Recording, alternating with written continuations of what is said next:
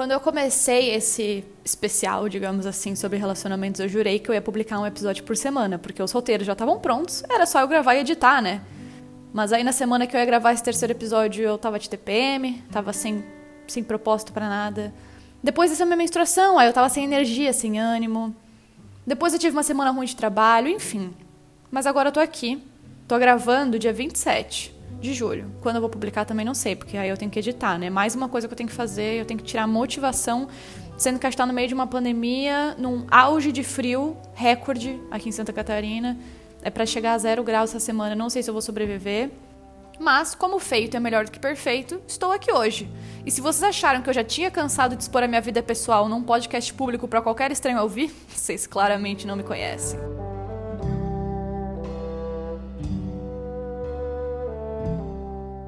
Oi, gente, tudo bom com vocês? Aqui é a Alice, que agora lembra de se apresentar no seu próprio podcast. Construindo esses roteiros sobre relacionamentos abusivos e dependência emocional, eu percebi que toda essa questão de ser uma mulher viciada em amar e também essa questão da síndrome da salvadora cabiam em um outro episódio. Por isso que eu tô aqui para continuar essa série sobre relacionamentos nada saudáveis e quem sabe te ajudar a perceber mais padrões tóxicos na sua forma de se relacionar. Vale ressaltar que se você chegou nesse podcast agora, é legal ouvir os episódios 14 e 15 antes. E até lá o primeiro, que é quando eu falo um pouco do meu vasto histórico de ex-namorados, que agora já conta com mais um na lista.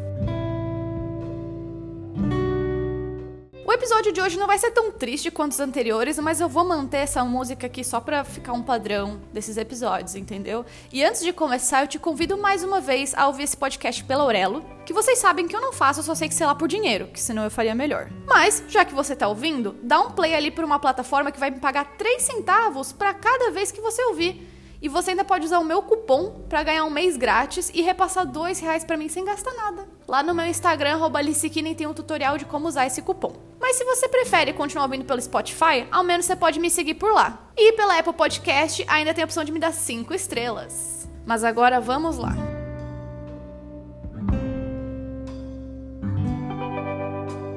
É verdade que o vício em amar tem muito a ver com a codependência. Os dois são quase sinônimos. Assim como a síndrome da salvadora está completamente ligada com esses dois. Só que aqui eu vou falar mais sobre o que me faz pular de um relacionamento para o outro. E também o que me fazia lutar por eles até eu não aguentar mais. Assim como a pessoa que é dependente emocionalmente, a pessoa viciada em amar normalmente tem uma autoestima baixa, vem de uma família desestruturada e se sente vazia se ela não tem um relacionamento. Eu acho que uma das grandes diferenças para codependência é que aqui a gente está falando exclusivamente sobre relacionamentos amorosos. Enquanto a codependência te faz não conseguir sair de um relacionamento, o vício em amar ajuda que você emende um no outro. Você não filtra bem as pessoas com quem você se relaciona, você não analisa bem o quanto aquele relacionamento faz sentido para você, porque assim você nunca se sente vazia. Sempre tem alguém ali para te tornar prioridade da vida dela. Ou ao menos é isso que você acredita. E claro, isso mantém o padrão da dependência de fazer tudo para salvar o relacionamento por mais fracassado que ele já esteja. E aí você se vê tão presa nesse padrão que um relacionamento saudável parece sem graça. Porque você tá tão acostumada a se desdobrar por alguém que a estabilidade se confunde com falta de amor. Inclusive, a Bruna Marquezine publicou um texto recentemente falando sobre isso, que quando ela começou a namorar o Edson Celulari... Desculpa. peraí, peraí. Como é que é o nome do menino mesmo? Inclusive...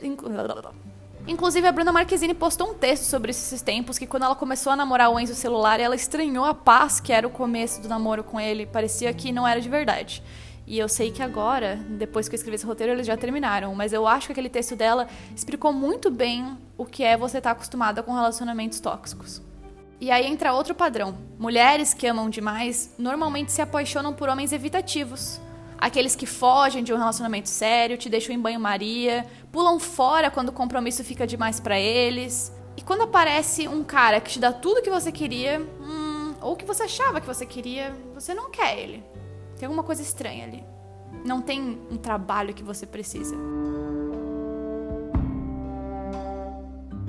Eu sei que falando assim parece muito besta, muito simples de você fugir desse padrão, né? Poxa, era só você ser mais crítica, ser mais racional, mas não é assim que funciona. Em todos os relacionamentos que eu entrei, eu tinha certeza que aquela pessoa era o amor da minha vida. E por conta da codependência, eu entrava em negação quando os defeitos da pessoa floravam, eu não enxergava eles. A verdade é que muitas vezes você nem enxerga o homem como ele realmente é. E eu falo homem mesmo sendo bissexual porque esses padrões são muito mais comuns em relacionamentos heterossexuais. E eu, afinal, só namorei homens até hoje. Eu já tive relacionamentos que só mais de um ano depois eu percebi que o que eu amava era a ilusão que eu tinha daquele cara e não quem ele realmente era. Eu lembro que depois do término que deu origem ao primeiro episódio desse podcast, eu senti a falta dele várias vezes. E a verdade é que até hoje eu sinto falta do que a gente viveu. Só que é um recorte muito específico. Eu vivi uma fantasia dos meus relacionamentos durante eles. Eu criei uma versão romantizada de uma coisa que na verdade nunca existiu, mas era o que eu escolhi enxergar. E foi aí que eu inventei um exercício. Que sempre que eu sentia falta de um ex-namorado, eu olhava as fotos que a gente tinha no Instagram. Que não, eu nunca deletei, eu só arquivei desde que essa opção dessa ferramenta foi criada. Esse exercício pode parecer péssimo, mas ele funciona muito bem para uma coisa. Porque eu passei a perceber que cada foto que foi tirada, eu conseguia lembrar que atrás dela tinha uma crise que a gente viveu naquele dia. Que tipo de relacionamento é esse? Que com um segundo de claridade você consegue ver uma crise por trás daquela foto que era para ser uma grande jura de amor. Eu canso de começar um relacionamento e terminar mais um por conta das minhas expectativas. É hilário pensar que, por exemplo, vários dos homens com quem eu me relacionei são low profile. E depois eu sofria porque eu não podia ser o mesmo perto deles, não podia ficar gravando meus stories, expondo eles na internet. Ou então homens que nem querem casar e ter filhos, que é algo que eu super quero, e eu ficava ignorando isso, varria para debaixo do tapete, para manter um relacionamento que eu sabia que estava fadado ao fracasso. E isso tudo é exaustivo. Se relacionar com pessoas é muito complicado. Por que, que eu fico tentando buscar no outro o que eu mesma posso dar para mim? O que eu preciso aprender é ajustar a minha vida a essa falta, ao invés de ajustar os meus limites a partir das outras pessoas. E olha que eu já melhorei muito. Até uns anos atrás, eu chorava todo domingo à noite se eu estava sozinha, seja solteira ou namorando. A solidão era uma coisa que me devastava. E agora, depois de começar a morar sozinha no meio de uma pandemia, quando eu tô com alguém, eu sinto falta do meu tempo sozinha. E eu realmente espero que isso continue assim. Meu medo é me apaixonar de novo e ficar cega mais uma vez. E toda essa questão foi o que me atraiu para não monogamia, que é algo que eu tenho estudado há muitos anos, mas eu nunca coloquei em prática. Essa ideia de não esperar que uma pessoa só vai suprir todas as suas necessidades. Eu sei que deixar de ser monogâmica não vai resolver as questões que eu tenho, né? Eu preciso resolver isso dentro de mim mesma. Mas isso já é assunto para outro episódio. O nome vício em amar não é à toa. A pessoa realmente recebe uma dose de endorfina a cada novo amor que ela coleciona. É como uma droga que te dá aquele alívio imediato. E quando você fica sem ela, você fica sem chão. Eu, por exemplo, tenho muito claro na minha cabeça que já me relacionei com algumas pessoas só para substituir outras. E eu, inclusive, tentava levar hábitos e piadas internas de um relacionamento para o outro, para tentar manter aquilo que eu gostava, só tapando buracos. Isso tudo é tão sério que nos Estados Unidos, inclusive, existem grupos de apoio para mulheres que amam demais, para mulheres que são viciadas em amar. Outra coisa que é muito comum em pessoas viciadas em amar são que elas não sabem dizer claramente o que elas querem no relacionamento, nem para elas mesmas. Elas não sabem traçar esses limites. Ou então, como eu sempre fiz, mesmo tendo alguns limites, abre mão deles sem nem pestanejar, porque perder aquela pessoa causa um pânico muito maior do que qualquer outra coisa. A minha primeira crise de pânico, inclusive, foi com a possibilidade de perder um namorado que eu mal conhecia, e eu contei isso em mais detalhes no episódio 14, quando eu falo sobre meu relacionamento abusivo. Agora, em julho de 2021, pela primeira vez em muitos anos, eu tô há meio ano sem me sentir apaixonada, é algo completamente novo para mim. Tem momentos em que eu sinto muita falta daquele frio na barriga, de passar o dia todo conversando com alguém e dormir e acordar pensando naquela pessoa. Eu sei que muita gente odeia isso, mas eu infelizmente amo. Ao mesmo tempo em que é uma espécie de libertação não estar tá vivendo isso pela primeira vez. Desde jardim de infância, cada ano que passava eu gostava de um menino diferente. Sempre tinha um menino que eu era apaixonado naquela série. E eu achava isso normal, depois que eu fui descobrir que não era todo mundo que era assim. Mas depois eu virei a menina que a cada ano namorava um menino diferente. A única exceção é meu primeiro namoro, que durou quatro anos. E foi só esses dias que eu percebi que, por conta dele, a minha personalidade no ensino médio era essa: a menina que namora. E eu era emo também, mas enfim. Como eu já falei muito no último episódio, que foi sobre a codependência, é muito natural para essas mulheres abrirem mão das suas necessidades em prol da outra pessoa. Em outras palavras, eu virava mãe dos meus namorados. Eu senti essa necessidade de cuidar deles, resolver os problemas, defender eles de tudo que pudesse deixar eles mal. E sempre que alguém me apontava um defeito de algum namorado meu, a minha resposta já estava pronta. Passava pano até não dar mais. Poxa, mas ele passou por um trauma na infância que justifica isso. Ou, olha só, o relacionamento passado ele teve tal trauma, então faz sentido agora. Tudo menos assumir que o relacionamento na verdade não era tão legal assim quanto eu imaginava na minha cabeça. Na cabeça das mulheres viciadas em amar, esse amor e esse esforço vão curar esse homem, ele não vai mais ter esses defeitos. Às vezes você até enxerga os problemas do relacionamento, mas você inventa soluções. Você acha que eles vão sumir a partir de um próximo passo.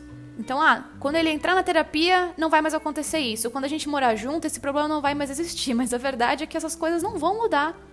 Quando a gente fala, inclusive, sobre essa síndrome ou sobre o complexo da salvadora que vai curar os homens, deixar eles perfeitos, vale lembrar que isso pode se aplicar a várias coisas. Por exemplo, tem homens que sofrem do complexo e aplicam eles no trabalho, mas normalmente nas mulheres está atrelado a um par romântico.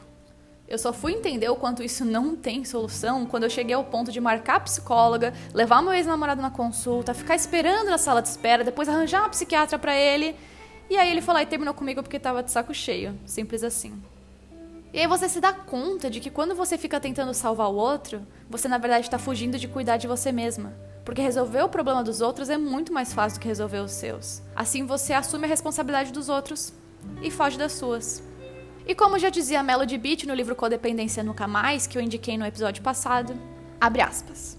Às vezes, salvamos as outras pessoas porque é mais fácil do que lidar com o aborrecimento e a dificuldade de ver o problema dos outros sem resolvê-los.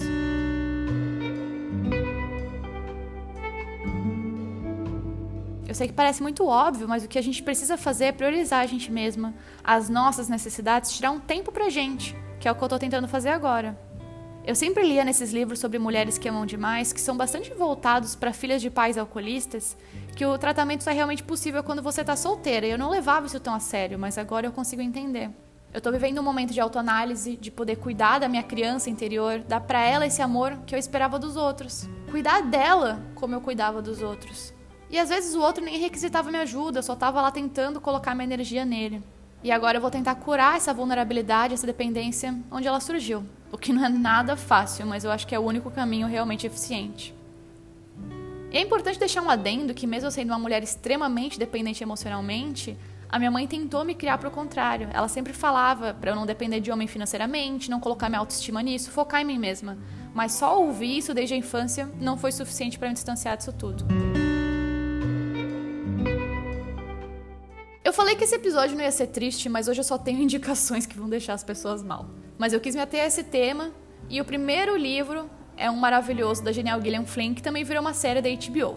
Quem gosta de um drama já sabe que eu tô falando de objetos cortantes, que fala de uma infância traumatizante, uma relação tóxica com a mãe que deixou ela traumatizada pro resto da vida. Eu recomendo cautela para assistir caso esse tópico seja sensível para você. Eu inclusive só consegui assistir um episódio por semana. O outro é um filme lindíssimo se você for romântico. Loucamente apaixonados, ele escancara como a dependência emocional é doentia. Eles fazendo de tudo para ficar juntos, mesmo se isso te faz mal. Eu até hoje sofro por causa do final desse filme. Eu vi na Netflix, mas ele tá na Amazon Prime agora. E por último, outro filme da Amazon Prime, de um casal que claramente vive um relacionamento abusivo. O nome dele é Blue Valentine, e a Michelle Williams fica voltando pro Ryan Gosling, mesmo depois de ela fazer ele sofrer muito. E vice-versa, porque é isso que o amor romântico espera deles, não é mesmo? Você gostou desse episódio, compartilhe ele nas suas redes sociais, manda para uma amiga que pode estar vivendo algo parecido e me chama lá no Instagram, arroba Alice pra gente conversar sobre isso.